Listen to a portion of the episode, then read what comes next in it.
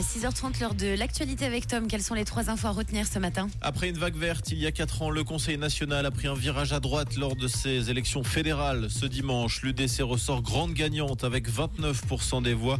Elle devance le PS, le Centre et le PLR.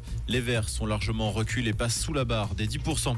Au Conseil des États, dans le canton de Vaud, Pierre-Yves Maillard n'aura pas besoin de passer par le second tour. Le socialiste a obtenu la majorité absolue avec 52% des suffrages. Il devance Pascal Brolis, Michael Buffa et Raphaël Mahin. Le second tour aura lieu le 12 novembre. En France, les fausses alertes à la bombe proviennent presque toutes d'un email suisse. C'est ce qu'a déclaré hier le ministre français des Transports Clément Beaune. Depuis mercredi, 70 fausses alertes ont visé des aéroports et des établissements publics. Rouge, là tu reviens à 7h.